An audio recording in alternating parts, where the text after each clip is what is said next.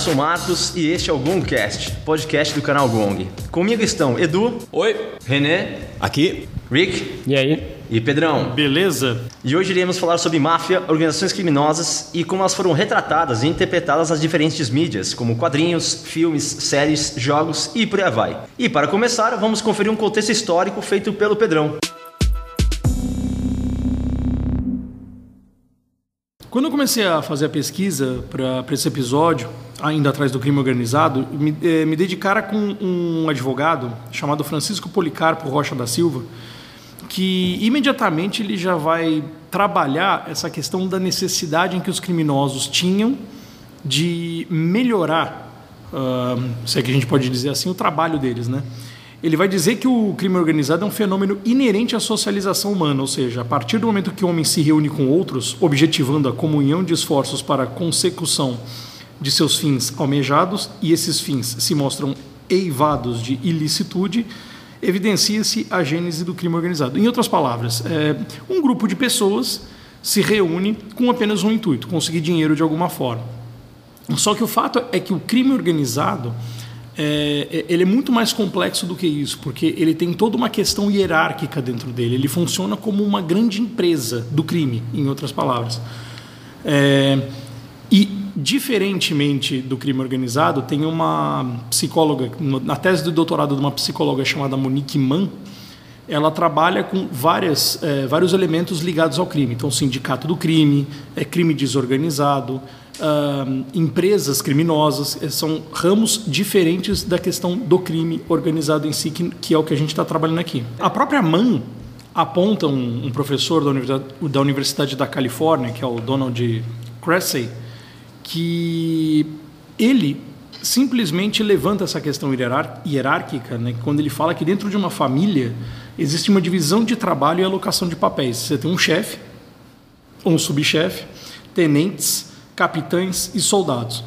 E há também posições para amortecedor, movimentador de dinheiro, executor e carrasco. Eu não fui muito a, adiante com relação a isso, mas um grande exemplo do que é uma, uma o, o, crime organizado está dentro da, da, da, máfia italiana. Né? A própria, a, as famílias sicilianas, por exemplo, quando vêm para os Estados Unidos no final do século XIX, eles têm uma necessidade de se organizar melhor. Eles têm um código de honra. Eles se respeitam. Apesar deles terem negócios diferentes, eles se organizam dessa forma. E mais interessante ainda dentro dessa pesquisa foi encontrar que existem uh, pessoas endinheiradas que vão financiar o crime organizado. É uma coisa que hoje para nós é completamente normal. Mas para aquela época, no final do século XIX, em Nova York principalmente, quando o, o crime organizado é ligado à questão de, do que eles chamam de algazarra. Então, por exemplo, tem um, um grupo de encanadores que resolveu fazer um motim porque eles estavam ganhando pouco dinheiro. Então, eles se organizaram, fizeram uma espécie de uma greve, obviamente, e dali surgiu o termo uh, crime organizado, por incrível que pareça, né? porque eles se organizaram de tal maneira que conseguiram chegar a, a aos seus, aos seus objetivos, bem como estivadores nas docas.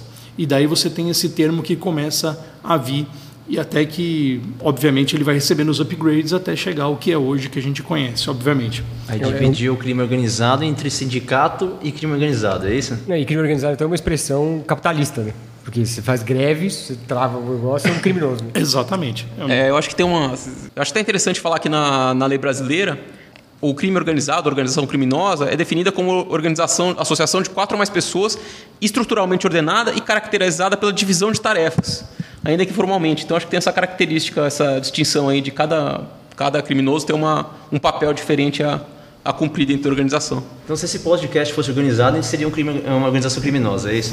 É só isso que eu quero dizer, é isso? Se o que a gente tem, cinco, tem cinco pessoas aqui. Se o que a gente estivesse fazendo fosse criminoso, ilícito, a gente seria. Provavelmente. E a gente tivesse uma organização. É, relativamente organizada.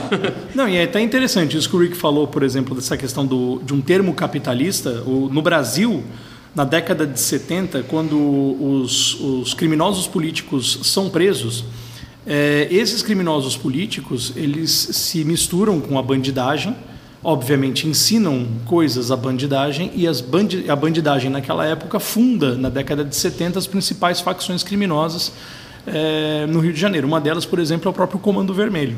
Né? Ou seja, os, os prisioneiros comunistas ensinaram os bandidos comuns e esses bandidos comuns se reuniram de tal forma, se organizaram de tal forma que criaram é, a, a, o crime organizado, as facções criminosas aqui no Brasil na década de 70. E, por fim, só uma, uma curiosidade, né, que existem algumas teorias de que o crime organizado teria uma origem no iluminismo. Né? É, tem uma dissertação de mestrado do Robert José Pereira que se apresentam algumas das fontes que induz, introduzem o crime organizado através da atuação de contrabandistas na França do século do, de Luís XV. Na França de Luís XV, comandados por Luís Mandrin e também de corsários ingleses que atuavam muitas vezes para a coroa. É, eu tenho até uma pergunta para fazer então agora aí. A pirataria nesse sentido também seria um crime organizado?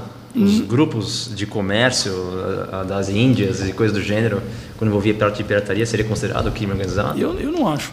A pirataria é o pirata no barco, você diz, né? Pirata é, porque, barco, assim, não, a pirataria é Não tá falando do Mega Upload, nada disso. É, não, não, não tá falando do Mega Upload, É, nada não é disso. de online, Não, não, não, não, perdão, não, não, não, não na internet. É pirataria, como digo, do swashbuckler da vida lá mesmo, né? O pirata de um naviozinho e tal. Querendo ou não, a Inglaterra ela meio que tomou o poderio da Espanha lá na- nas navegações através de muita pirataria, né? Roubando e saqueando pra caraca. Seria considerado crime organizado, então? Ou não? Eu, Apesar de dos teremos, eu acredito que não. Não. Mas eu, Caso que existem vários, vários tipos de É, pirataria, início, né? né? Tem pirataria ah, promovida pelo Estado, né? No caso da na Inglaterra, É, acho que chegou foi, até... esse foi promovido pelo Estado. Pelos corsários, né? Enfim, acho que varia de É caso por a isso que eu falei, porque foi, foi ou não, querendo ou não, foi organizado pelo Estado, né? Não, mas aí, essa questão, da, essa questão da organização é, é, uma, é uma coisa dentro deles, assim. O fato de... é, se de repente a, a, a Inglaterra, que seja, está contratando os piratas, ela tem interesses ilícitos utilizando os piratas para alguma coisa, é aquilo que a gente vai, vai chamar de sindicato do crime. Porque é, existe uma relação entre patrão e cliente, mais ou menos assim, entendeu? Eles são, os piratas eles servem como fornecedores de alguma coisa. Aliás, acho que esse, esse evento aí que você comentou, do, da união dos presos políticos ah, com os presos comuns na criação do Comando Vermelho, tem um filme brasileiro que retrata essa, esse evento histórico aí, chama Quase Dois Irmãos. Bom, dando sequência então às influências ou influenciados aí, né? Vamos falar de alguns jogos, eu trouxe alguns jogos aqui para apresentar para vocês. E o primeiro deles é um icônico, The Godfather, Império Corleone. Agora, já fica a pergunta, porque traduzindo só metade do nome do jogo, mas tudo bem, né? Clássico no Brasil, né? É, não vai te falar o poderoso chefão Império Corleone, mas tudo bem, chama de Godfather Império Corleone. O designer é Eric Lang, ele foi lançado em 2017 pela Galápagos Jogos, é para 2 a 5 jogadores a partir de 14 anos de idade, né, que ele não tem tema adulto, né, e tem duração média de 90 minutos. Ele foi inspirado na trilogia né, do, dos- do- de filmes da, do Poderoso Chefão, mas mais especificamente focado no primeiro filme do Poderoso Chefão. O objetivo do jogo, no caso, é cada jogador vai controlar uma família, uma das cinco famílias, as famílias são os Vitali, ou Cazzano, não sei como pronuncia isso, sou péssimo italiano, Marzullo, Matarazzo e Pizzino. E eles devem acumular dinheiro né, através de extorsão, trabalhos para os Corleones, contatos com aliados da família e controle de territórios em Nova York.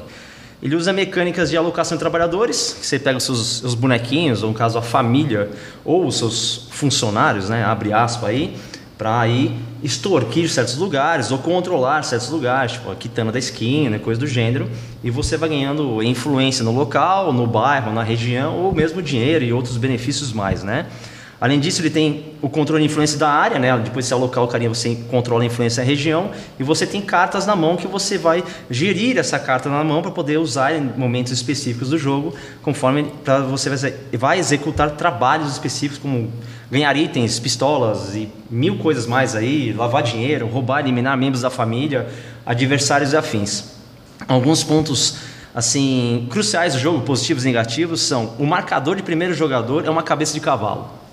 Tá? Então, Caramba! ela tem uma bela arte, tá? o jogo tem uma bela arte de Karl Kopinski, não sei se você conhece, o Rick conhece. Carl Kopinski conheço. Karl é Kopinski? mesmo? É, a arte do Karl Kopinski. Bom pra caralho esse cara. É, um outro detalhe muito legal que tem é que quando você elimina os personagens do oponente, né, os, os trabalhadores, as miniaturas do oponente, você joga ele no rio. Então tem um, no tabuleiro tem um rio.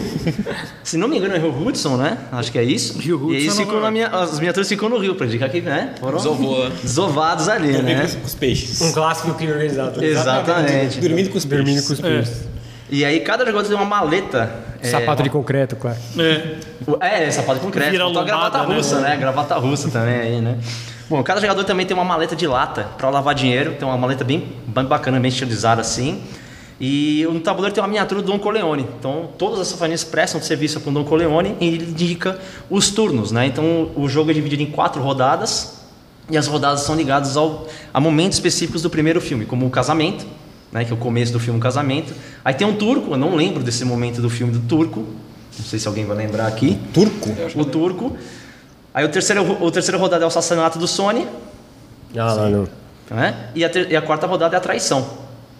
Tá? É, um ponto que eu sempre acabo meio criticando as nova onda de jogos são as miniaturas que eu acho que elas não são necessárias. Obviamente é um charme à parte, mas não são necessárias. Acabam carecendo um pouco o jogo, mas aí, sei lá, vai do gosto de cada um, interesse de cada um. É um jogo simples, que eu acho que é muito mais para quem curte o tema, né, o filme no caso, do que qualquer outra coisa. Outro jogo que eu trouxe aqui é o Sons of Anarchy, tá? que é baseado na série de mesmo nome, né? É, ele tem três, três designers, são Arundel, John Kowaleski e Sean Swigart. Não duvido que tenha pronunciado corretamente o nome desses caras, mas tudo bem. É, ele foi lançado em 2014 pela Gate Force 9.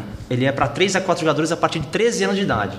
Eu não sei porque que esse tem uma idade menor do que o Poderoso Chefão. E, na verdade, ele, dentro desse jogo, tem temas muito mais pesados que o Chefão. Obviamente tem extorquir, morte, né? Jogar o cara no rio lá e tal, no, no Poderoso Chefão. Nesse aqui, bom, o tema ah, vem ser inspirado na série, que é uma série de gangue de motoqueiros que trafica drogas, armas e vende tudo que você pode imaginar que é ilícito da galera aí, que já é complicado. Não sei porque colocaram uma idade mais menor, mas enfim. No caso, o objetivo de cada jogador é controlar uma da, cada jogador vai controlar uma das gangues da série, tá? E eles devem acumular dinheiro através de praticamente das mesmas funções, como qualquer crime organizado, vendendo drogas, comprando drogas, manipulando o mercado é, Mercado Negro ali? Ilegal, isso, mercado negro, mercado legal, fazendo contrabandos e falsificando, roubando e afins, enfim. Ele vai usar mecânicas parecidas com o Poderoso Chefão, que é a alocação de trabalhadores, você mandar os motoqueirinhos, que tem umas miniaturas de motoqueiro mesmo, os caras montar numa moto, e os prospectos, que no caso são caras são seriam considerados estagiários, né? São os caras que vão se tornar motoqueiros. E aí você vai, o tabuleiro são peças que representam regiões, um tabuleiro modular, que você cada vez você monta o tabuleiro é uma coisa diferente, diferente do Corleone, do Poderoso Chefão, que é um tabuleiro fixo de uma região específica. E aí você manda os motoqueiros, cada região tem um, um efeito específico, você compra coisas, vende coisas e a galera briga. E aí, conforme você, por exemplo, vamos ali na, no bar do, do tio João ali. Aí chego eu com a minha gangue, aí vai o René com a gangue dele, a gente começa a querer influenciar a região, a gente resolve como? Na bala.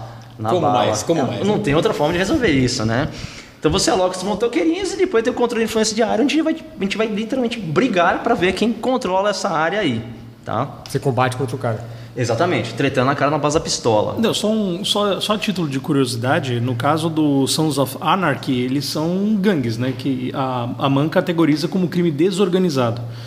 É, Que então. eles funcionam, eles funcionam na base da porrada, que é isso mesmo, eles tentam o controle do mercado ilegal só com o intuito de controlar, o, ter o monopólio daquele tipo de, de mercado, no caso, nas docas. Mas em, em que em alguns momentos eles podem se transformar numa sociedade, eh, um sindicato do crime, em que um pode depender do outro para algumas coisas, entendeu?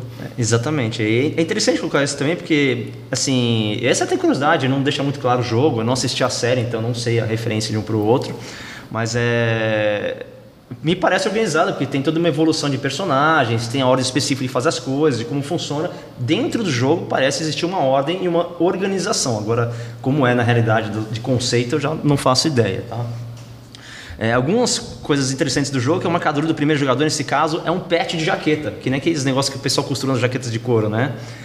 Ele tem um mercado negro muito temático, tá? É, e quanto mais vende, então, se eu começar a vender cocaína, quanto mais vender cocaína, menos ele vai valer, porque tá, loteia o mercado de cocaína, né? Então, temas pesados, tá? Temas pesados. É cocaína mesmo que eles falam no jogo. Oi? Eles vendem cocaína no Não, jogo. eles vendem drogas, drogas, drogas. É drogas. É droga. Tem desenho, tá tudo claro, específico, que são drogas ali, tá? Na- inclusive, no jogo, as tem as miniaturinhas, são as maletinhas. E tem as pistolinhas e tal, mas são drogas, tá? Deixando claro que são drogas, tá? É, o Poderoso Chefão assisti, então senti uma conexão melhor com o jogo. O Sons of Anarchy não assisti, não- e jogando o jogo não me interessei pela série. e esse, no caso, eu não assisti a série e jogando o jogo não me interessei por assistir a série. Talvez quem assistiu se interesse mais pelo jogo, aproveite mais o jogo. Você assistiu, né, Du? O que que você achou? A série é bacana? Apesar que você vai fazer série daqui a pouquinho também, né? Ah, vou falar brevemente, não, não ia aprofundar, mas é. Ah, assim, cara, é uma série de. É, de violência, crime, quem gosta, assim, não, não achei uma série espetacular, não. Acho que a série vai ficando progressivamente mais viajante conforme vão passando as temporadas, né? Na, na primeira temporada os caras estão trocando porrada, na última eles estão trocando tiro de bazuca, assim. Eita, então vai ficando bem.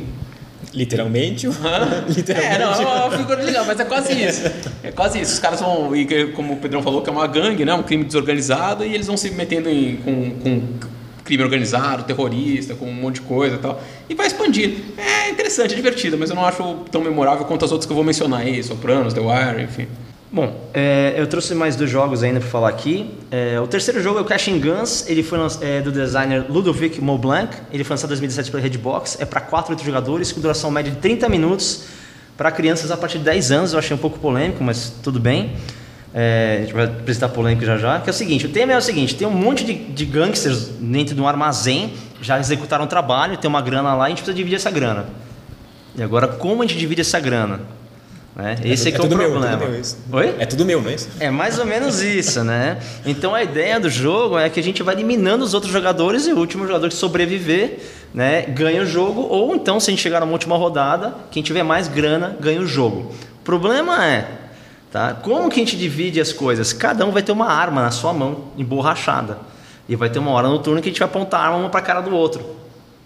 E o cara tiver mais arma, provavelmente vai acabar sendo eliminado da rodada. O próprio jogador vai apontar uma pra cara do outro. Todos os jogadores vão ter armas. Ah, E hora- literalmente. literalmente, todo mundo vai ter uma arma emborrachada, e vai ter uma hora na rodada que a gente vai falar assim, olha, prepara as armas, vamos ver quem te elimina, tá? Aí vai um, dois, três, vai, aí pá, todo mundo levanta a arma, aponta pra alguém. Geralmente quem, quem tem mais é, armas apontadas é eliminado do jogo. Eu perderia. algum- Eu aquele sairia na primeira rodada, lá, né? Oi? É o Mexican Standoff, é, exatamente. Não sei quem é esse. É que quando fica os caras. Todo mundo aponta Vários lá, caras apontando. Ah, sim, exatamente. É o É o Mexican Standoff. É por isso que eu achei que é polêmico, porque esse é o jogo que tem a menor faixa etária e no caso tem armas apontando apontadas pra cara uma das outras, né? Literalmente. E eu acho tem que dá pra gente uh, concluir que o pessoal não tá sabendo classificar a faixa etária porcaria nenhuma, porque é. o jogo de cocaína com 14 anos. Pois É, não, é. surpresa. Esse negócio de censura é uma putaria. né? Quem faz a classificação? É, não sei, não sei. Alguém que não entende nada de É os caras que fazem um jogo que fazem e mandam pra alguém. Não, deve ter um órgão, né? isso. Deve ter um E o órgão. E o órgão foda-se aprova. Deve ter um órgão onde vai ficar bêbado lá, né? Eu não faço ideia. O pior é que tem expansões que incluem bazucas, metralhadoras, facas, espadas, estrelinha ninja e escambau. Animal. Tá? Enfim, esse é um terceiro jogo que eu trouxe. É, as, a- algumas características específicas são as armas de borracha que tem. Aí tem uma expansão com o personagem do Cthulhu. Olha aí. Olha que beleza, hein? Tá salado, mano. E aí a expansão que adiciona as armas, né, que eu já mencionei. O meu quarto e último jogo chama-se Chicago. Eu trouxe na verdade, porque é um jogo 100% nacional. Ele foi criado, desenvolvido e produzido no Brasil. Ele é um jogo do Marcos Macri, que é, ele foi lançado em 2018 pela editora MS Jogos, que é do Marcos Macri. É um jogo para 2 a 4 jogadores, a partir de 14 anos de idade, com duração média de 90 minutos. Ele parece os dois jogos anteriores que eu mencionei, o Sons of Anarchy e o Poderoso Chefão, porque ele é um jogo que tem alocação de trabalhadores e controle de área. Então você vai colocar seus carinhas ali nas regiões específicas, mas o tabuleiro é completamente diferente. Ele é formado por cartas na mesa que é, cada carta específica uma região específica e muda todo o tabuleiro. Então o tabuleiro é modular, que a gente chama no caso, né? E tem algumas coisas a mais, essas que os outros jogos não têm. Eu coloquei porque eu achei um jogo temático interessante.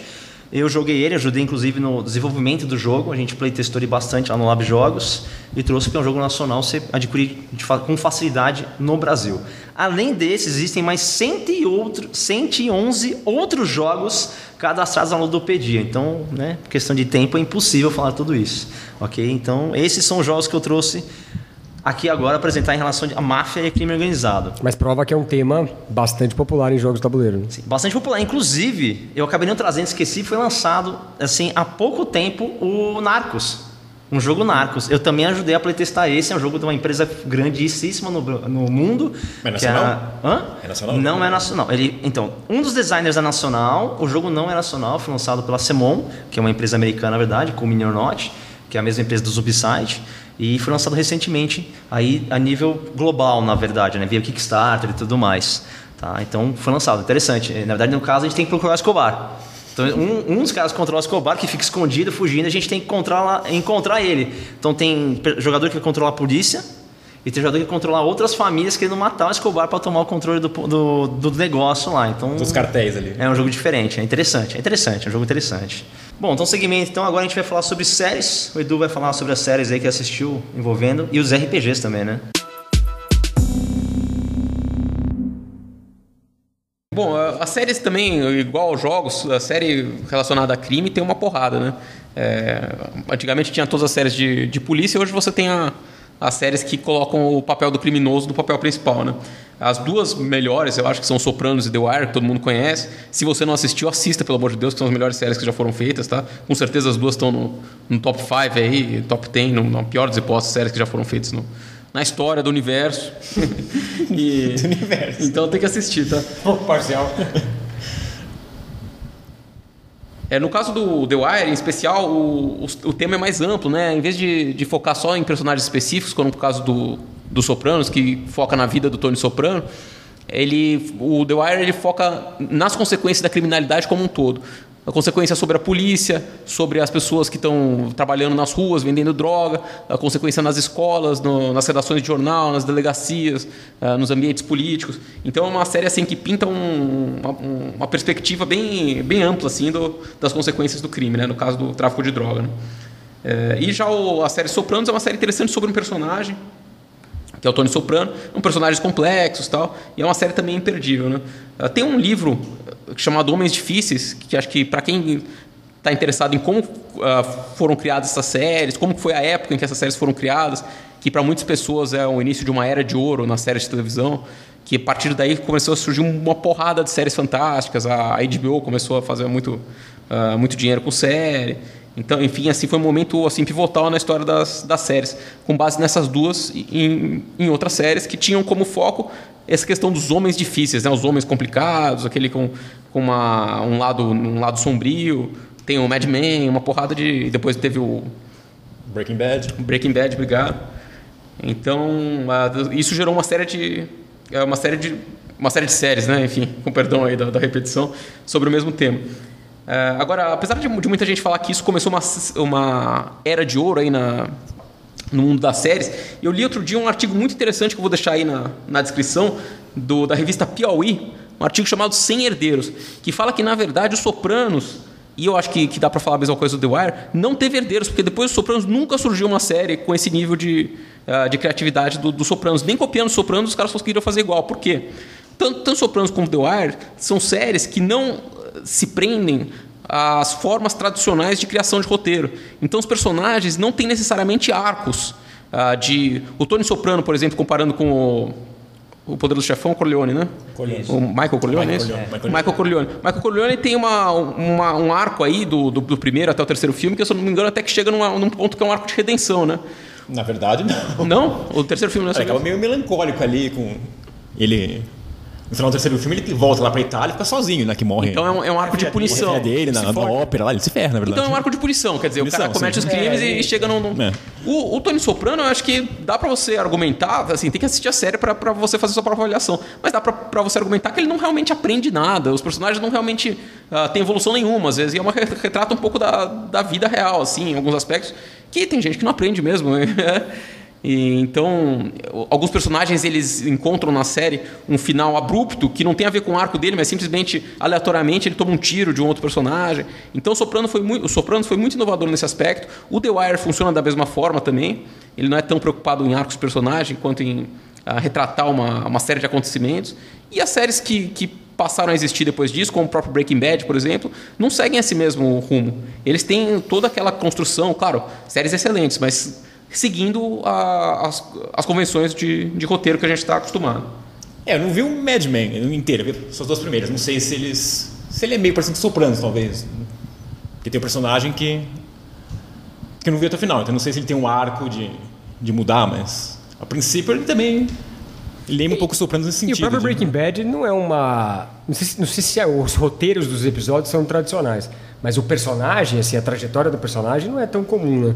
Ah, não, acho que acho que ele disse no sentido que ele muda bastante. Ele é um professor lá de. Ele muda, mas é o contrário da, da média do- das histórias, né? É Não, mas- é o co- eles corrompem Não o sei, personagem. acho que ele quis dizer, do, do, comparando com o Sopranos, que o Sopranos ele não muda. Ele começa um mafioso ali. E termina um, cuzão, ele e termina por, cuzão. psicólogo, por, por, por, por N mudanças e não. O, o Walter White, ele eu acho que vai se revelando na série Breaking Bad, né? É uma, é. é uma espiral meio descendente aí e tal. Ele, ele piora, realmente. É, ele vira bastante, quer dizer. É, mas o, o Tony Soprano não, o Tony Soprano é meio que ele é aquilo mesmo. Eu acho que isso que, que, o- que a série Sopranos é tão. Bom, enfim, vale a pena ler esse artigo aí da Piauí que eu achei muito, muito bem escrito, é, defendendo esse ponto, né? Bom, e falando sobre os RPGs aqui, antes de comentar duas outras séries aí relacionadas a, a crime de uma certa forma, é, também, da mesma forma que séries e, e jogos, você tem inúmeros RPGs tratando de, de crime, de tudo quanto é jeito, de organização criminosa, de motoqueiros, você tem o One Percenter, eu acho que é o nome do, do RPG, você tem ladrões em mundos medievais, do estilo dos jogos Thief e Dishonored, ah, tem RPG de filme no ar, de daqueles ladrões de casaca que roubam sem machucar ninguém, ao estilo Os Homens e os Segredos, etc. Então, assim, é, são inúmeros. Eu acho que o que eu escolhi aqui para comentar, que é o RPG acho que é mais absurdo dessa temática, é um RPG chamado Violence, do Greg Kostiken, o cara que escreveu o Toon e o Paranoia, entre outros RPGs, que foi lançado em 99, que ele descreve o seguinte, a seguinte atitude criminosa. É um bando de personagens que basicamente entra na casa das pessoas para matá-las e roubar seus pertences. E se você for, for ler o jogo, ele, ele critica porque essa é a estrutura básica que muita gente joga D&D. Então, que é basicamente você entrar na casa dos goblins ou dos orcs na casa, matar os caras e roubar o tesouro dele. E o cara fez isso, só que é a mesma coisa. Só que em vez de Tá você certo, tá entra no certo. prédio da pessoa, mata todo mundo. Então, RPG, assim, não é um RPG pra, pra você jogar. Na verdade, é mais um RPG pra você ler e dar risada, né? É uma crítica social, na verdade. É uma paródia, é uma crítica generalizada ao- aos RPGs de modo geral, né? Ele critica tanto os RPGs, a violência generalizada dos RPGs, como uma série de coisas que tem a ver lá com a época que ele escreveu, né? Desde a ganância exagerada das empresas de RPG da época, que querem colocar trademark em tudo. E ele mesmo colocou o RPG de graça. Então, a gente pode colocar aqui também o link na, na descrição para você dar uma lida. É um RPG curtinho e tal. Não é especialmente jogável tal, mas é, eu acho que vale a pena, é divertido de ler, assim. É ultra ofensivo, então você tem que ter estômago para essas coisas para ler, assim. Ele zoa a exploração do, de imigrantes, zoa a pobreza, zoa a polícia, enfim. Mas é engraçado. É interessante essa temática que você colocou do, da paródia, né?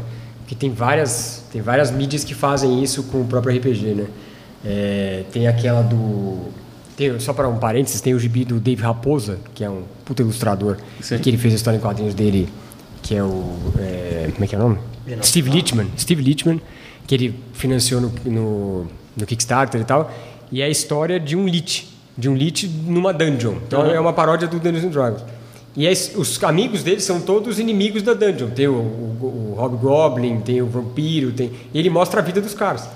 e aí, naturalmente, chegam os heróis. Então, ele mostra um Hobgoblin lá com um anel de casamento e ele fala, puta, mó tempo que eu tô guardando dinheiro, comprei pra dar pra, sei lá, a Jéssica, e aí apresentar pra ela, não sei o que, meu, puta, que legal, parabéns, você vai ser mó feliz. Aí chega os heróis, matam todo Os mundo, heróis cara, matam todo "Ah, mundo um perguntar." anel, que bem louco.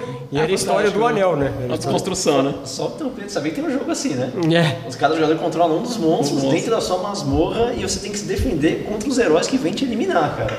O Dungeon. O Dungeon Boss é isso, né? O Dungeon Boss que a gente jogou eu e o Pedrão, tem vídeo no canal, inclusive, de gameplay. É Sim, isso. tem um- Cada tem um- um é um vilão. E os heróis entram na masmorra e vão destruindo tudo pelo caminho. Acho Você tem que tentar matar ele antes de chegar em você e te Bo- matar, cara. Boss Monster. Boss Monster, isso aí. Boss Monster. Tem um, tem um Dungeon Keeper, que eu acho que é o. Acho que chama Dungeon Keeper, que é um, um jogo de computador também, que é a mesma Tem coisa. pra celular. Eu tenho Ah, tem também, celular. tenho, tenho celular também. É, isso aí é um. Putz, é, um, é outro tema que dá pra fazer um podcast inteiro, né? Tem um, aquele fan, fan filme de.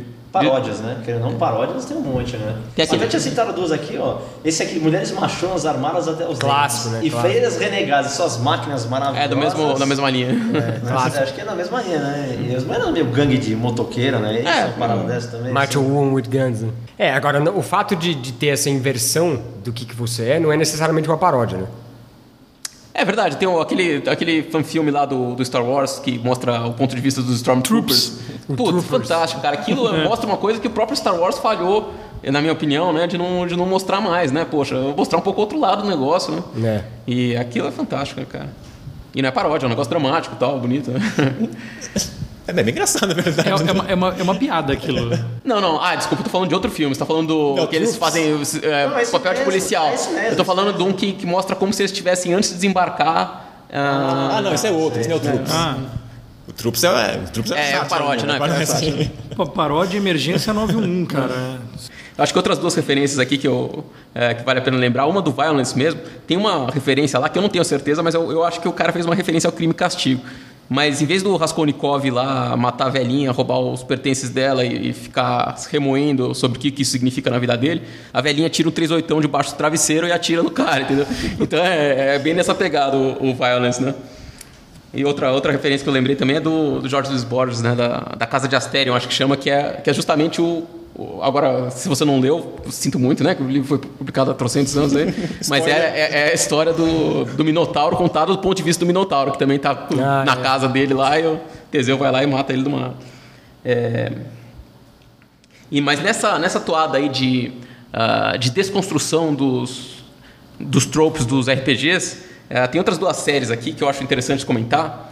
Eh, eu escrevi uma, um artigo pequeno em inglês, vou, vamos deixar aí também na, na descrição, comparando os jogadores de RPG, os jogadores não, né? Eu espero que não, os personagens dos jogos de RPG, né? A gangues de criminosos. E, e por causa desse comportamento violento e antissocial. Então eles realmente se comportam como uma gangue, né? E dois exemplos disso aí são o. São duas séries aí famosas, são os Vikings e os Sons of Anarchy. Que eu acho que você assistindo as duas, é, em alguns momentos fica indistinguível. São dois bandos de, enfim, de criminosos violentos que atacam as outras pessoas para ganhar dinheiro. É, apesar de ser assim, a temática é diferente, até a cara dos caras é a mesma, do, do ator principal de cada uma das séries. O, o Sons of Anarchy é conhecido como Hamlet sobre rodas também, porque a estrutura do Sons of Anarchy é baseada meio que no Hamlet. O cara, o, o, o padrasto dele chama Clay, que é uma referência ao, a, a um personagem lá do, do Hamlet. Agora me falha a memória, mas toda a história, a estrutura é a mesma, que, o, parece que o pai dele foi morto, ele não sabe muito bem por quem que foi e tal. Então é, pra fazer esse paralelismo legal. Eu até tive dificuldade de assistir Vikings por isso. Eu não, eu não consigo torcer pelos Vikings, pô. Os caras são um bando de, de- de analfabetos, bêbados e escravagistas tal, que vão atacar os caras que estão aprendendo latim lá. Eu não consigo simpatizar com esses caras, entendeu?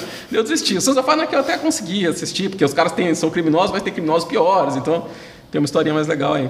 O negócio é a gente encontrar pessoas, caras piores que os vikings pra você simpatizar com os vikings. Pois é. E eles até, até eles co- conseguem colocar uns, mas tanto o Sons of Anarchy quanto os Vikings, assim, os caras torturam os inimigos deles, assim, eu acho meio, chega um negócio meio exagerado, assim, o cara não, não virou, passou do anti-herói pro, pro já tá beirando o vilão lá.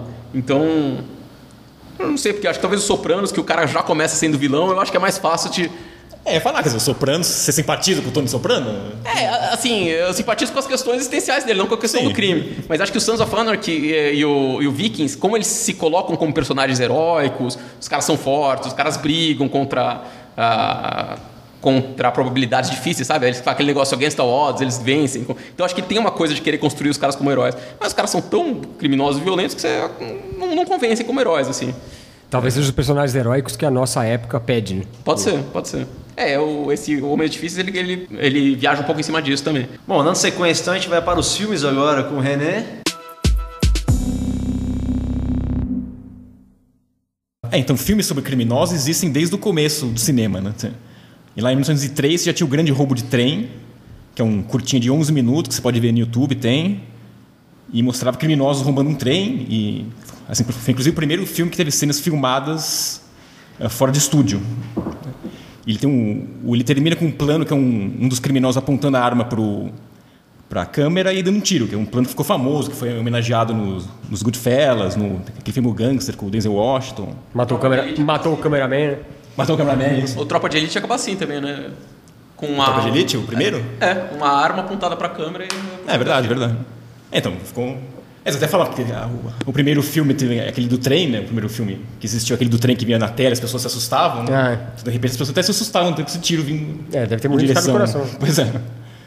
O, então, existem filmes criminosos desde o começo, filmes mudos, né? Mas os filmes de gangster começaram a aparecer mesmo ali nos anos 30. O, teve o Scarface, que era, um, que era meio baseado no- na história do Al Capone. Teve o Public Enemy, Alma no Lodo, Little Caesar, que filmes com o James Cagney, que é um cara que ficou muito famoso fazendo filmes de gangster, né? fazendo papel de gangster. O, e nessa época, nos anos 30, quer dizer, de 30 a 68, teve o Hays Code, o Production Code, que era um, como teve nos quadrinhos, é um negócio da, da censura, né? Então, nessa época também teve esse negócio dos valores morais, então... Esses, esses primeiros filmes tinham um pouco de sexo, violência, Mas aos, aos poucos teve que começar a tirar isso dos filmes. Assim. Então, esses filmes tem filmes muito bons na década de 30, mas que sofreram um pouco com esse, com esse código de valores morais. Né? Então, o gangster sempre tinha que ou perder no final ou, se, ou ter uma redenção do gangster eventualmente. Tinha que mostrar né? que o crime não compensa. É, mostrar que o crime não compensa. O, e esse, esse código veio até 68, né? E ali em 68 foi quando começou a nova Hollywood, quando os, os diretores eh, novatos que estavam chegando em Hollywood, né? o Coppola, o Scorsese, George Lucas, o Spielberg, eles formaram a nova Hollywood, que era eles queriam fazer meio que o cinema de autor, o cinema de autor que tinha na, no Velho Wagner, nos filmes franceses, eles queriam fazer isso na, na Hollywood. E aí quando acabou esse código, que eles puderam realmente mostrar esses filmes com mais violência, mais mostrando e aí que temos um grande clássico do, dos gangsters né, de, de, cinema, que é o Godfather. Tem o primeiro filme de Scorsese, que acabou sendo o grande diretor de filmes de, de máfia. Né? Ele fez em 73 o Mean Streets, que é o Caminhos Perigosos. Ele era mafioso? É, na verdade ele, ele era de Nova York. O Scorsese? É, não. É, quando eu soprano, chamavam isso, falavam que, que dava a impressão que todo italiano era mafioso, né? No, na eu, sei, eu tinha a impressão de olhar pra ele e falar, mas esse cara é mafioso. Ele não era, mas ele, acho, que, acho que ele tinha amigos que eram do mundo, que acabaram indo para o mundo do crime, ou eram do mundo do crime. E tinha família muito religiosa, os pais dele eram muito religiosos. Tanto que os filmes dele tem essa negócio do crime e religião, assim, meio, meio junto, assim. Mas ele não era um não chegou, ele não foi para esse lado. Acho que o cinema meio que salvou ele. Salvou, ele podia. Eu não, eu não, sei se foi o Scorsese que é, tem uma cena de um filme que dizem que ele mostra um certo desconhecimento, assim, até do. Ou se é do, do Poderoso Chefão, que o cara chama. Eles chamam de Don Corleone, né? E acho que a máfia chama pelo primeiro nome, o Dom seria, então seria o Dom o Michael, enfim. É. Ah, ao invés de chamar pelo sobrenome, chama pelo primeiro pelo nome, nome é. entendi. No, no Sopranos, que é um pouco mais para essa pegada realista, parece que todo mundo chama de Tony e tal. É, mas o chefão é mais glamourizado, assim, né? Sei lá. Sim. Tipo, não era o, o intuito dele fazer algo realista da máfia ali, né? Sim. Senão ele poderia tomar uma bala, né? Também, vamos combinar, né? Não, pois é. É até comentar um filme dos anos 2000, que é um filme italiano, que é o Gomorra que é um cara que escreveu o livro do, falando da máfia italiana lá. Do... Ah, eu li esse livro. Você é fantástico. É, é bom pra caralho. E, e, saiu o filme e o cara ele recebeu várias ameaças de morte.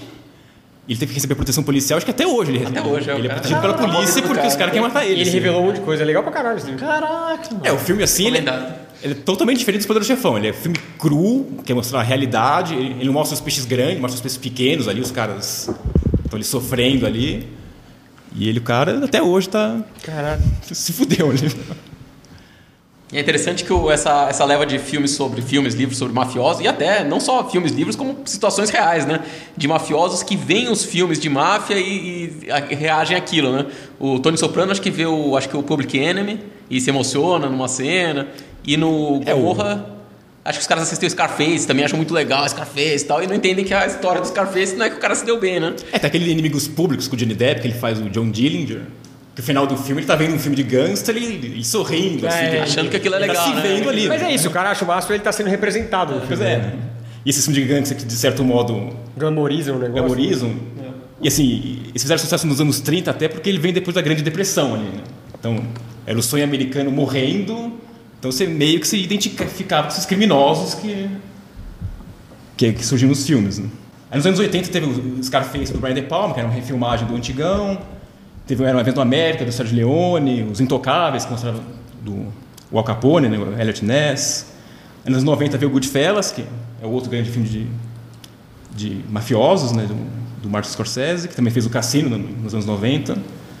Teve o Doni Brasco, de Johnny Depp, que era o cara que se filtrava na máfia, né, pra, a polícia infiltrada na máfia que meio que se identificava com os criminosos, né? Aí nos anos 2000 teve o Estrada para a Perdição, que é baseado no gibi, né? Baseado no gibi. Que é aquele com, com o Tom, Tom Hanks, e Paul Newman.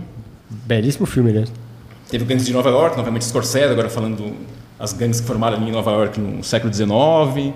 Ele fez Os Infiltrados, que, que apesar de ser uma refilmagem de um filme de, de, Hong, de Hong Kong, né? Acho que é Hong Kong. De Hong Kong. O Infernal Affairs. É Infernal Affairs, tem uma trilogia inclusive, mas ele, é meio baseado na história do White Booger, que é um cara, que é um mafioso também que, que entregou outros mafiosos para a polícia, não sei o quê. Que, inclusive tem um filme do White Booger mesmo, que é o Aliança do Crime, que saiu uns anos atrás com, o Johnny Depp. E, e tem vários. Né? Assim, quando a gente pensa em filmes de máfia, a gente sempre primeira coisa que vem à cabeça é a máfia, máfia italiana. Né? É. Tipo, assim, lembra Poderoso Chefão, Goodfellas, né? Mas tem um, filmes de máfia irlandesa, que é o, o próprio Infiltrados, que é da máfia irlandesa, em Boston. Tem um filme dos anos 90 muito bom, que é Um Tiro de Misericórdia, com o Champagne. Ah, é bom tem o mesmo. Champagne, tem o uh, Ed Harris e o Gary Oldman, que também é máfia irlandesa ali, perto de Nova York. E, e tem são as máfias, tem os, tem os cartéis, tem, colocados como crime organizado, tem, tem o Sicário, tem o Traffic, que fala disso, tem o, o próprio Narcos, né, na série, Não assisti. que é muito Só boa. né? jogo, só. Muito boa. E ali o- os cartéis colombianos. Né? E que no caso do Narcos é, é legal que ele, é, ele acaba sendo bem didático, assim, ele, ele, ele explicar como que funcionam os meandros dos, de, de como funciona a organização Se eu, criminosa. eu assim. quiser me tornar, resolver fazer um extra, eu posso assistir Narcos que eu vou ter o guia todo, é isso? É, talvez as coisas mudaram um pouquinho hoje em dia, né? mas... Talvez seja bom apostar sua vida nisso, mas... É. E na Europa também tem os filmes de. Na Itália tem os Polietesi, que eram os filmes policiais italianos, que eram meio baseados nos filmes americanos, Operação França, que teve ali nos começos dos anos 70, eles começaram a fazer uns filmes meio parecidos ali na Itália. né? Tem filmes franceses com Alain Delon, a própria Índia tem os eles falam que é Mumbai Underworld Films, são filmes sobre a máfia indiana. Tem um que eu até recomendo que se chama Gangues de Wasseypur, é um filme de cinco horas, Puta que... é, ele, inclusive, na Índia ele foi lançado em duas partes. dizer, Eles passam filmes longos lá, então eu tive que dividir em duas partes para passar na, nos cinemas lá da Índia. Mais chato dos filmes. Não, esse é o filme Como, como, que- como que era o nome dos filmes? Eu, já, eu só é o lembro- mais longo dos filmes. Mais longo dos filmes. É que o Pedrão só fala o mais chato dos filmes, eu não, decorei. Não, não é o mais, O, mais, mais longo dos o mais longo dos dias. dias, Mais isso, um dos dias, é, um dos dias. O, esse Gangue de Wasseypur, ele fala da máfia, eles falam que é a máfia Raj, que é do, das minas de carvão que existia ali, é um filme bem legal também. No próprio Brasil você tem Cidade de Deus, né, Tropa de Elite, que mostra essas eh, filmes chineses de Hong Kong, que falam da tríade, né, organização criminosa. As máfias asiáticas. né? E, e quem chegar agora que é na, na Yakuza. Que eu, eu tem uma série de filmes que eu vou falar daqui a pouco, dos anos 70, assim, de filmes que falam da Yakuza, né? O, que, que eu vi num DVD, que tem, tem os cinco filmes, e até vi num comentário nesse, nesse próprio DVD, que um cara falando da Yakuza, ele fala que a, a Yakuza é uma, é uma mistura de Ku Klux Klan, que são ultranacionalistas, maçom e máfia, assim, que são uma tipo de organização diferente das outras que a gente encontra no Ocidente, assim. E os filmes de Yakuza fizeram muito sucesso no Japão nos anos 60. Antes disso, havia filmes. O próprio Kurosawa fez um filme em 48. O, foi o primeiro filme que ele fez com o Toshiro Mifune. Que fizeram 16 filmes depois. Parceria clássica. Parceria clássica. Que era um filme, O Anjo Embriagado, que falava sobre um Yakuza que se, ele se ligava com um médico que era alcoólatra, não sei o quê. Mas foi nos anos 60 mesmo que começou os filmes de gangster, de, gangster, de, de Yakuza no Japão. Tinha dois estúdios que faziam, o Ni- o Nikatsu e o Toei. O Nikatsu ele fazia filmes de gangster mais parecidos com os filmes americanos, e o Toei eles faziam o que era chamado de Ninko Eiga, acho que é isso. Ninkyo Eiga, não sei como é que fala, mas anotei. Nikatsu não é muito japonês, né? Pois é. que era, chamado- era filmes de cavalaria. E se passavam no final do século XIX e começo do século XX e mostravam os yakuzas meio como quase samurais honrados, assim, né? Então, eram filmes que mostravam tratavam eles realmente como, como heróis. E aí, nos anos 70, isso, isso mudou com o filme, essa série de filmes que eu vou falar agora, que é o, o ele é chamado de Yakuza Papers, que é considerado o poderoso chefão japonês. Ele inventou um novo que é, tipo de filme, que era o Jitsu, Jitsu Kueiga, acho que é isso, Jitsu Kurueiga. Não sei falar também, mas... Não pergunta pra mim que eu não sei. Mas isso é, é- é a denominação que é um novo gênero, é um novo... É o nome que eles davam para esse tipo de filme. Não sei se subgênero, talvez. né? Gênero, deve ser. Isso aí a tradução é True Record Films, que eram filmes baseados em na, fatos reais.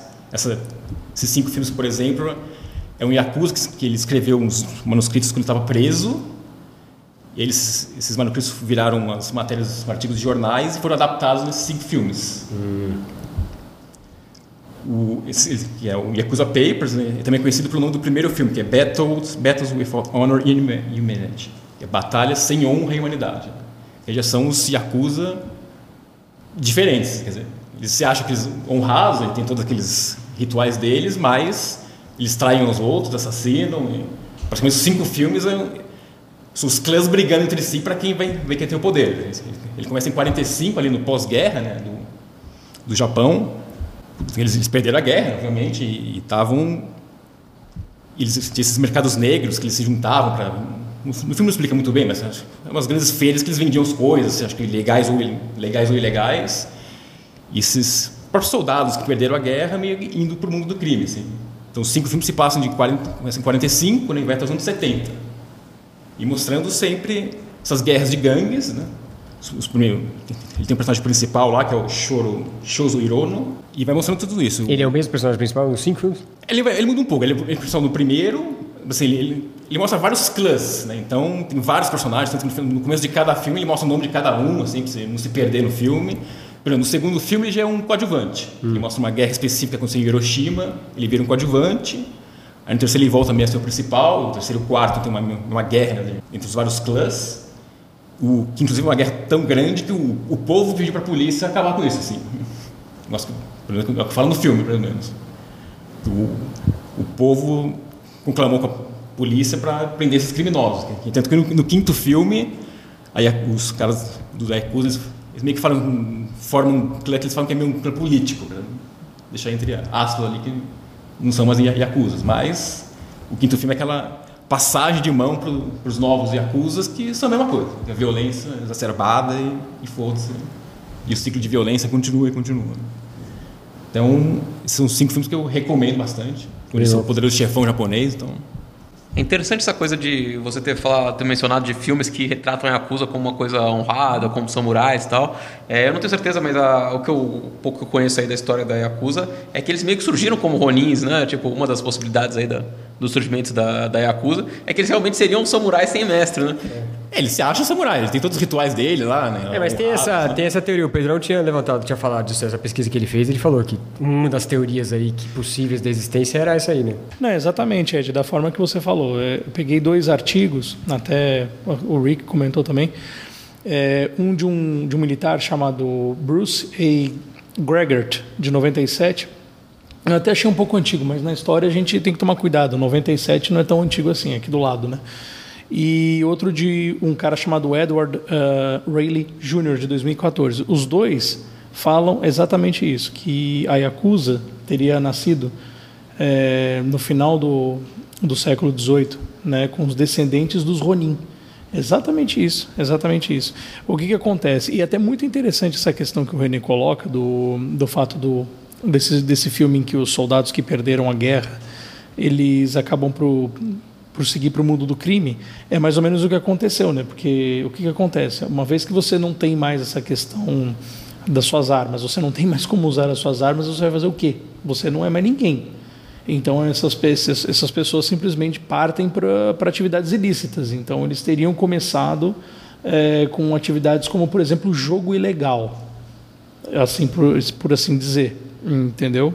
Até porque eles têm habilidades que poderiam facilmente ser absorvidas pelo é, mundo do crime. Né? Isso, Eu estava pensando assim, mas qual que é a diferença conceitual entre um, entre um Ronin e um Yakuza, entendeu? Um samurai e Yakuza. Porque o René usou uma expressão, ah, vários clãs batalhando por poder. Mas isso não é basicamente a história das ordens de cavalaria, do, do, dos senhores medievais e tal. É, eu até tinha, tinha visto uma, uma também, uma, não sei se não se aplica aí no caso, mas uma das, eh, das ideias de origem do, do crime organizado seria também ah, nos cavaleiros medievais, não, não por ter surgido historicamente daí, mas é que o comportamento dos cavaleiros medievais se assemelhava a algumas a gangues mesmo, em alguns aspectos, do tipo, olha, vocês plantam pra gente, vocês trabalham pra gente, a gente oferece proteção. Mas é isso mesmo, você acabou de dar a resposta. O, o, esses dois autores, eles falam que a, a Yakuza, né, acho que é a Yakuza que fala, é, ela, ela funciona como uma gangue. Ela é uma, é, são várias gangues que carregam o nome Yakuza, entendeu? Nesse aspecto. Então, todos eles tentam controlar uh, determinado tipo de negócio ilegal. Né? Então, por exemplo, o tráfico de armas em porto, uh, de repente um tráfico de drogas em algum lugar e por aí vai.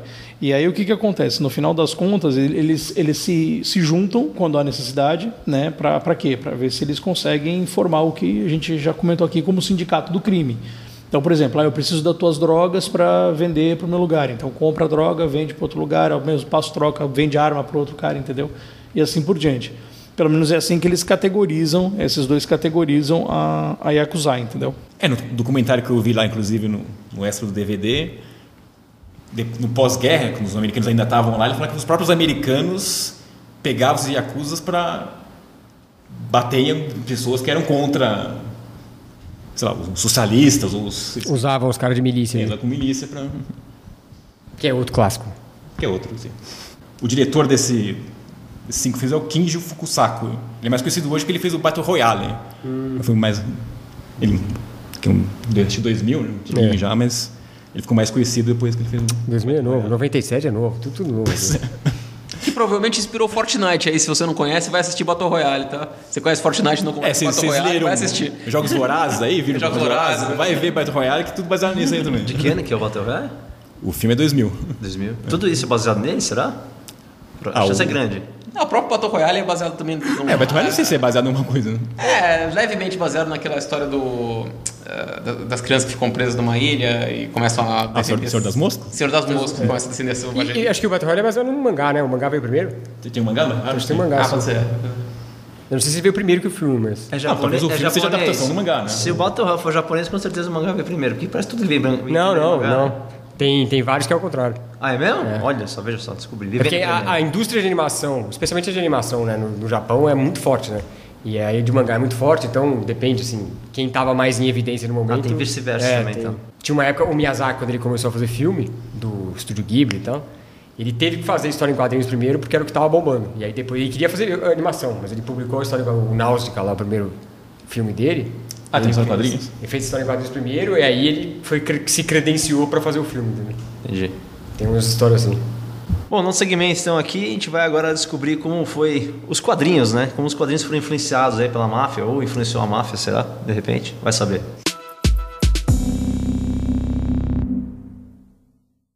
Os quadrinhos retratam esse, esse essa temática de crime organizado. É, na- a própria essência da história em quadrinhos, ela tem muito a ver com isso, né? As primeiras histórias em quadrinhos, elas eram, elas misturavam as revistas pulp, que eram aquelas revistas antigonas que tinham, que eram feitas, eu chamava de revista pulp, que era feita de papoula, né? As folhas de papoula. E com o conteúdo dos livros de, de criminalidade, livros de policial, livros, então a gênese do quadrinho vem muito daí, o quadrinho americano especialmente, né? E, e houve uma época importante na, na história em quadrinhos que, logo depois do, do pós-guerra, depois da Segunda Guerra Mundial, como o René falou ali, no, também aconteceu nos filmes, teve uma valorização muito grande do, do homem normal, né? o ser humano normal. Então não tinha mais muito, nem tanto interesse para o ser humano superior, o super-homem, e sim pelo ser humano normal. E aí várias histórias de policial, várias histórias e várias histórias de crime. Então surgiram vários gibis que eram focados em criminosos. É, o Crime Does Not Pay, por exemplo, que é um, um gibi super clássico de, de, de criminalidade, é, que é de 1942, trata disso. É uma série super explícita, inclusive, que mostra violência, sexo e tal. Inclusive foi uma das grandes é, bandeiras do Frederick Wertham, lá, o cara que gerou a, o código de censura nos quadrinhos, que é um outro tema enorme, enfim, a gente pode até falar disso algum dia, mas como o René citou. E aí você vê a diferença do poder das indústrias, né? No cinema, os caras pararam com o código no final da década de 60, né? 68. História em quadrinhos, a partir da década de 80, que os caras começaram a se libertar do negócio, né? Então, sim, demorou muito tempo ainda, né? É, mas antes disso, na verdade, tem o Dick Tracy, né? Dick Tracy é um grande, é um, um dos principais história em quadrinhos, do início da história da história em quadrinhos americana, 1931, do Chester Gould, que é o, que é o criador, né? E ele ajudou, inclusive, a, a- estabelecer esse, esse gênero de procedimento policial, de você seguir um policial lutando contra o crime e tal. O Dick Tracy, especialmente, ele luta contra os mafiosos, mas ele não é tão físico, o Dick Tracy, assim. Especialmente no gibi, ele é muito bom em investigação, nessa parte forense, não tem tanto a parte física do negócio. O filme do Dick Tracy, acho que é- ele é mais físico, né? Não me Não me lembro. lembro que é dos 90, Eu também não faz lembro tempo que eu vi, não me Faz lembro. tempo pra caralho. Mas eu acho que ele é um pouco mais assim. Eu lembro quando eu vi o filme, eu fiquei com essa impressão. Depois, quando eu li o gibi, eu vi que era um pouco diferente do negócio, né? Ah, mas deve ser, deve, deve ser mais movimentado. Né? mais movimentado. Então, assim, é, tem isso na gênese do quadrinho. E óbvio que, é, inerentemente aos quadrinhos, o crime organizado é são os vilões, né? De várias das histórias de quadrinhos. Quer dizer, o que, que seriam dos super-heróis, dos heróis e tal, se não fossem os, os vilões e os, os próprios super-vilões se organizam em várias formas de crime organizado. Sexteto Sinistro, enfim, a AIM, da, da, que são os inimigos vingadores, né? O, a Hydra, todos esses caras são criminosos organizados, super criminosos organizados, né? Legend of Boom. Legend of Doom, exatamente. Tem todos os caras que são, tem os vilões que são mafiosos mesmo, né? No caso do Kingpin. o- E tem os próprios caras que são mafiosos, exatamente, o rei do crime, os caras que são que têm esse papel, né? Então só para fazer assim um contexto de introdução para que para ver como isso é muito presente na história em quadrinhos. É, e tem vários casos de história em quadrinhos que inspiraram grandes filmes, até história em quadrinhos não tão conhecidas que inspiraram grandes filmes, como Road to Perdition, lá, o História da É, Perdição, essa perdição que falei. que você falou, e tem o A History of Violence, né? Que Verdade, é, do Cronenberg. do Cronenberg, que é com o Viggo Mortensen e tal, que é um puta filme bem louco, e que ele é diferente do Gibi. Ah, o Gibi segue um caminho, eles têm a mesma gênese, mas o Gibi segue um caminho diferente, tem um plot twist bem louco no final do Gibi e tal. É, é, é tão louco quanto. Eu acho o filme muito bom. E acho que o Gibi é muito louco também. Quem tiver interesse, vale a pena. Uma história de violência, que chama em português? Acho que é isso. O filme, o filme é Marcas da Violência. Marcas da Violência. Eu não sei como é que é a história em quadrinhos, não sei se tem o mesmo nome. Mas enfim, é, eu selecionei aqui três histórias em quadrinhos para falar, só para explicar e mostrar como que é diverso. Já deu para ver essa altura do campeonato como é super popular esse tema, né? Quer dizer, tem um trilhão de filmes, um trilhão de board games, séries, do caralho, tem uma cacetada. E até tirei vários filmes que eu nem falei. É, todos nós fizemos edições enormes para escolher, né? Porque tem muito material a respeito disso. O quadrinho não é diferente. Eu escolhi alguns aqui para tentar mostrar um pouco dessa diversidade. Um deles é o Criminal, que é a, a primeira série de uma dupla de, de, de criadores que já fez várias histórias baseadas em crime, né? O Ed Brubaker escrevendo e o Sean Phillips desenhando, que é uma a arte do Sean Phillips é colorido pela é, é, Elizabeth Breitweiser. E ela é, é uma série que retrata várias pessoas diferentes ligadas à criminalidade. Então, você não tem um personagem principal, eles são meio que unidos por uma cidade, né, eles meio que têm uma origem na mesma cidade, mas são vários caras diferentes, né? E é uma série que teve vários episódios focando no, cara normal ligado à criminalidade. Então, a primeira história clássica, que é chama Coward, é a história de um cara, de um criminoso que é aposentado, que ele volta para o último score, assim, a última, que é um clássico da, da literatura de crime, dos filmes de crime, né? É o último serviço. O cara volta pro, pro último serviço e teoricamente vai ser o último e ele se fode no último, enfim, ele acaba, né? É, é um grupo golpista para ajudar o irmão dele, né? O segundo dele, que chama Lawless, trata de um ex-militar que sai do exército de forma não muito honrosa e ele se mete é, num, num, num, grupo de criminosos para tentar vingar o irmão dele que morreu trabalhando para esses caras. Então, é, são sete séries que tem até agora, é, muito boas, assim, as histórias são muito boas e todas lidam com o crime desse jeito meio tangencial. Assim, né? A outra é o Sin City, que é o clássico do, do quadrinho de crime, né? 1991, ele surgiu pelo Frank Miller. O Frank Miller é um depois de todo o sucesso que ele teve na DC na década de 80, com o Cavaleiro das Trevas, é, que ele revolucionou o Batman, ele já tinha revolucionado o Demolidor. O Demolidor é muito do que ele é hoje em dia, pelo que o Frank Miller fez. É, e ele foi ficando mais experimental, fez o Ronin e tal, enfim. Aí ele foi produzir o próprio material dele, que era o Sin City. Né? É uma série neo-noir que, sobre diversos personagens que habitam essa cidade de Basin City. É, então, cada, é, cada série é focada num personagem diferente desde o Marv, é, que é um, um, grandalhão brutamontes que truculento. truculento, até o do A Dame to Kill For, que é um assassino mais mais malandro. E, e ela é ela, ela, o, o, foco dele era isso, ele queria é, esse mundo desequilibrado, ele fala isso, né? onde a virtude é definida por indivíduos em situações difíceis e falhas. Então, um dos personagens dele são caras legais. E ele tem, assim, claro que a parte visual do Sin City é muito marcante, é muito foda, né? E é por isso que ele ficou bastante conhecido também, mas a história é sensacional, assim, como ele mostra. É, o meu preferido é o Yellow Bastard, que mostra o, um policial já meio no fim de carreira, também outro clássico, né? O último dia do cara no serviço e ele se mete num negócio que pode foder a vida dele para sempre. E eu acho uma história muito boa. Então é, é um clássico. São sete histórias também que saíram do Sin City. Se você só viu os filmes, você não sabe de nada, porque, enfim, os filmes são uma eu acho eles muito piores do que os filmes do que o Gibi. Até que o primeiro filme enfim. É só viu o primeiro não viu o segundo. É super igual o primeiro filme ao Gibi em termos de, de câmera e tal é, ele é até usa copiadão, né? ele usa o Gibi como um storyboard storyboard quase, né? que eu acho meio bosta porque eu já li o Gibi caralho que vou e mas eu, eu acho os Gibis muito melhores né? e o outro é o Parker. É, o Parker é uma série de 2009 do Darwin Cook que é um puta quadrinista, um cara que era animador e ele chegou no, no mercado de quadrinhos já muito pronto, porque ele já tinha uma carreira de animação, então ele tinha um senso estético fudido, narrativa fudidaça, ele era um puta cara animal. E, e ele resolveu adaptar o livro do Richard Starks Parker é, do Richard Stark, na verdade. O nome do livro é Parker, né? O nome do cara é Richard Stark, que na verdade é o pseudônimo do Donald Wesley, que é um escritor. É, esse do Parker é uma história super é, explorada em outras mídias. Tem dois filmes sobre ele, né? É aquele Troco com o Mel Gibson. O Troco é do Mel. Gibson e tem aquele Point Blank. Point Blank também, que também- queima roupa, que mais um. Tem outros também. Tem mais? Tem uns outros que eu não lembro agora, mas tem outros.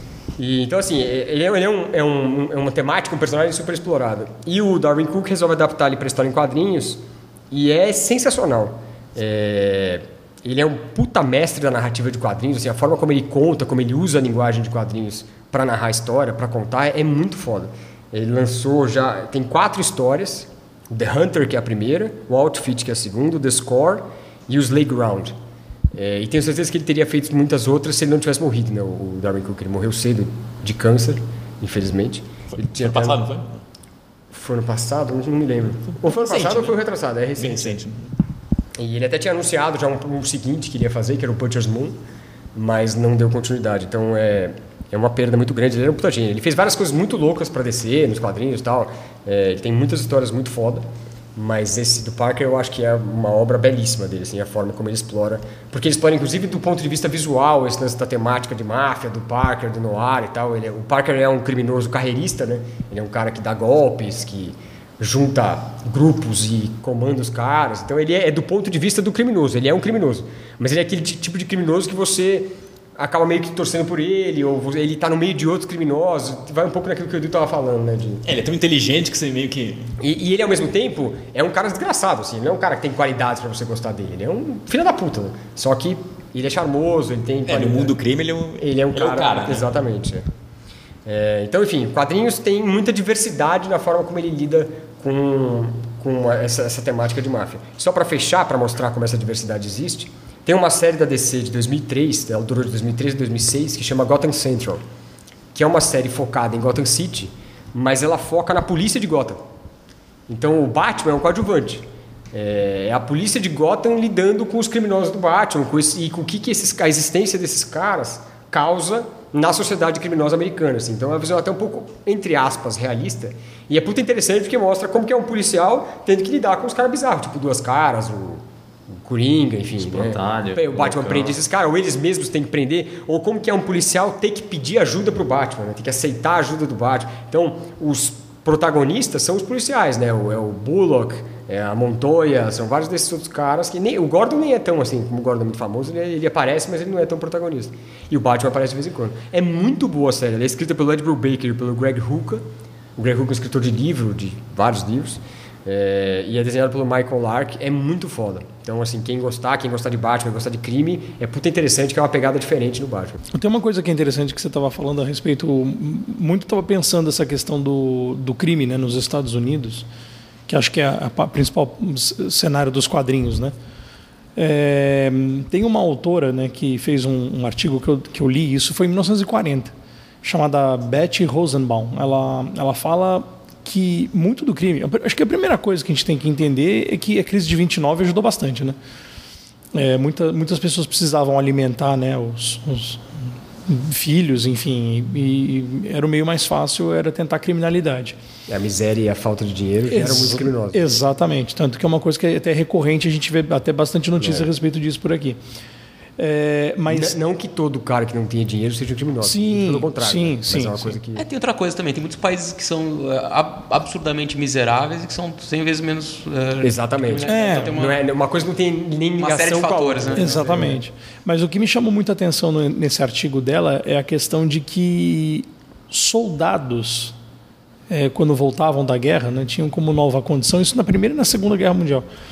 É, eles voltavam via uma nova condição, uma sociedade completamente diferente daquelas que eles trabalhavam, né? Porque afinal de contas eles vão para a guerra, eles têm uma visão de que não existe ordem, né? E esses, esses soldados partem para o crime. A maioria, não, não digo a maioria, mas, mas alguns deles partem para o crime, né? Até porque ele volta um sujeito completamente diferente. Completamente foi, diferente. Psicolo... o. O, próprio Rambo, né? O próprio Rambo é um exemplo disso, né? O primeiro filme do Rambo, né? Sim, ele, É, Né, Que é um. Os caras lidam mal com ele e ele Isso. reage é, do ele pior reage jeito possível, do né? que sabe. Exatamente. sabe. O que é muito interessante, porque tem um, tem, tem um ela vai, ela vai falar de um cara, de um soldado, é, acho que da, na época do Império Austro-Húngaro, da Áustria, da, enfim, não vou, não vou me lembrar. Mas que ele dizia o seguinte: ele assassinou uma pessoa. Ele era um soldado. Ele matou uma pessoa e para como desculpa pelo crime dele, ele simplesmente falou o seguinte: que viu tantos homens sendo mortos na guerra que mais um não faria diferença alguma. Tipo, é a nova realidade do cara, entendeu? Tipo, ele mata, tranquilo, faz parte, é a vida. E essas pessoas que voltavam para ela não tinham perspectiva, né? Então, por exemplo, nem, nem por parte dos familiares, nem por parte dos empregadores. Então, o que, que uma pessoa dessa? É só você ligar e fazer um, um link com a, com a questão da Yakuza, né? Por exemplo, da Yakuza. Que é. Pô, você usava armas, você volta para casa, você não tem como usar essas suas armas, então o que, que eu vou fazer a respeito? Eu vou tentar uma. É, o cara sobreviver, tem habilidades né? que podem ser absorvidas. Né? Exatamente. E aí eles entravam, alguns deles entraram para o mundo do crime. Bom, então chegando agora na linha final, vamos chegar à parte que a gente faz as recomendações. Começando por mim mesmo, então eu recomendo que, caso você tenha interesse por algum dos jogos que eu citei, principalmente os nacionais e tem alguns outros que eu não mencionei, acabei não me prolongando muito, vá à Lab de Jogos, que é um evento mensal que eu organizo aqui em São Paulo, e lá você vai poder jogar esses jogos, né? De preferência você pode entrar no evento lá ou na página no Facebook e falar, olha, gostaria de jogar esse jogo e tal. A gente vai fazer o possível para poder levar esse jogo para a gente poder curtir esse joguinho lá. É, só para ilustrar um pouco melhor aquele exemplo que eu dei na hora que o, que o Rick terminou a, a fala dele, tem uma série muito boa que eu vi no, no H2 que falava sobre grandes mentes militares. Eu não me lembro exatamente o nome da série. Mas o próprio General Patton, que ficou famosíssimo né, por ter conseguido recuperar a Normandia, é, quando a Segunda Guerra, te, Segunda Guerra terminou, estou falando da questão dos, dos militares que voltavam e não se viam, não, não tinham mais o que fazer é, a Segunda Guerra terminou, ele ficou completamente transtornado, porque ele não conseguia se ver, se ver trabalhando de forma administrativa. E, e, o que, que aconteceu? Ele mesmo começou a causar problema para o comando militar norte-americano. O fato é que poucos, poucos meses depois da Segunda Guerra, em 45 mesmo, ele falece. E uma coisa que eu acho interessante também, né, obviamente, da mesma forma que mencionei na, na, na no, no último episódio, se você quiser dar um upgrade de classe né, para jogar seu RPG, principalmente dentro desse universo do, da máfia, né, a gente falou muito do crime organizado, sim, mas a máfia como principalmente. É, posso sugerir para vocês, é, obviamente, a trilogia do Poderoso Chefão, né, como trilha sonora, que foi composta pelo Nino Rota, que era um italiano, pelo menos os dois primeiros filmes, né, porque o primeiro filme acho que é de 72. 72, se... segundo 74. 90 o terceiro, né? 90, então, ele morre em 79. Curiosamente, o Carmine Coppola, né, que é o, o pai do Francis Ford Coppola, ele, ele é o compositor da trilha sonora do terceiro filme e o mesmo Carmine Coppola é o que conduz a, a, a orquestra, a orquestração do segundo filme. Tá? Uh, então, se, você quiser também ter aquela ceninha clássica né, de perseguições dentro da, da, cidade de Nova York, dentro da, de Chicago, ou aquelas cenas de bar, por exemplo, restaurantes com música ao vivo, que isso é uma coisa até que aparece naquele jogo Máfia, né? Uma trilha sonora bem diversificada com grandes protagonistas da época. Né? Se você quiser, por exemplo, década de 20, o Louis Armstrong estava aparecendo na, na, na, década de 20 e tem, um, tem uma box de quatro CDs uh, chamada Hot Fives and Hot Sevens, que era um, um, grupo de jazz que ele apareceu, ele começou a fazer gravações. É, vai de 25 a 29, composições de 25 a 29. Tem também um, um cara chamado Django Reinhardt, que ele tem um, um, álbum muito bom dele, que é o de, vai de 36 a 48. The Best Django Reinhardt Album. É um álbum mais com violão, que ele, ele vai tocando como é que eu posso dizer, mais, mais um blues, um jazz mais ablusado, se é que eu posso dizer dessa forma, o que também é excelente, assim, só para você dar uma quebra uh, naquelas big bands que surgiam na época, né, principalmente nesse jazz norte-americano. E não tem como não falar do, do Glenn Miller, né, que tem um CD, uma box dele de quatro CDs chamado The Popular Recordings, do, de 38 a 42. É, imaginar de repente você jogando RPG, entrando no numa, numa grande, num grande baile ouvindo In The Mood é, não, não é para ninguém, né? Vou te falar, é, é aquilo tudo. É, e trilha sonora, de fato, faz muita diferença quando você está jogando RPG. Pois é. turbinada na pois é. a gente tem larga experiência nesse sentido e vários é. exemplos, né? O pessoal costuma usar até para jogar board game também. Inclusive tem tópicos no Ludopedia indicando trilhas sonoras para jogos específicos. É, a trilha sonora sempre ajuda, né? É sempre bom ter. Não, da minha parte eu só vou reiterar as recomendações que a gente fez aí, principalmente o, essas duas séries, o Sopranos e o The Wire, que são realmente imperdíveis aí. Bem, da minha parte, eu não vou recomendar Poderoso Chefão, porque você, se você vai ver um negócio sobre a máfia, você não viu Poderoso Chefão, nem sei o que você está fazendo. Vai tomar. Goodfellas também, filmes do Scorsese. Então eu reitero também o, é, os filmes da Yakuza que eu indiquei. E são filmes dos anos 70, mas você acha que não são filmes chatos, são filmes. Inclusive, ele é, ele é bem diferente do, de outros cineastas asiáticos. Então, eles usam muita câmera na mão, são filmes violentos, assim. Então, são filmes. Eles são bem, bem rápidos, assim, são filmes antigos, mas. que acho, acho que o público de hoje vai conseguir ver bem, assim. Se quiser algo mais recente da Yakuza, tem o Takeshi Kitano também, que ele ele fazia uma desconstrução meio desses filmes de Yakuza, assim, então assistia os caras mega violentos ali assassinando outras pessoas, ao mesmo tempo tinha um certo humor nos filmes dele, umas questões existenciais, tinha umas cenas com os, os Yakuzas na praia, descansando, jogando basquete, então tem um, um outro lado interessante aí que é Humaniza os caras. É, Takeshi Kitano também uma boa indicação para quem gosta. Você não falou o nome de algum filme específico, mas eu adoro o Brother, eu acho que é, é fantástico. Eu pensei nele também. É, tem o Brother, tem um que é Adrenalina Máxima também, que foi um dos primeiros que ele fez. É, e bom, eu, além das que eu citei ali para todos eles eu indico significativamente para você ler, né, o Criminal e tal, todos os outros, mas é, eu recomendo o Black Sad. Black Sad é um gibi europeu, escrito pelo Juan Dias Canales e desenhado pelo Juan Guarnido, que são dois caras que trabalharam para a Disney europeia. E, e, eles publicaram cinco álbuns até então que contam a história de um investigador. É um mundo antropomórfico, meio tipo Zootopia, assim, mais ou menos, né? Dá para você ter referência. Mas ele é muito mais adulto e, e ele tem. É, se você segue um investigador que é um gato preto, o próprio John Blacksad, e ele se mete em diversas situações ligadas a crime organizados é, desde a Ku Klux Klan até, enfim, a máfia, tem várias histórias ligadas a isso. E é sensacional, assim, eles passam no final da década de 50, a arte é espetacular e todos os cinco edi eh, edições foram lançadas aqui no Brasil. Então dá para encontrar, dá para ler, vale muito a pena.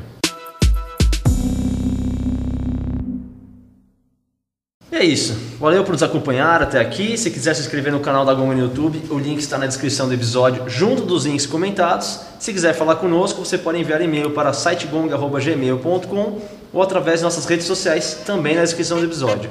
Obrigado pela audiência e até a próxima.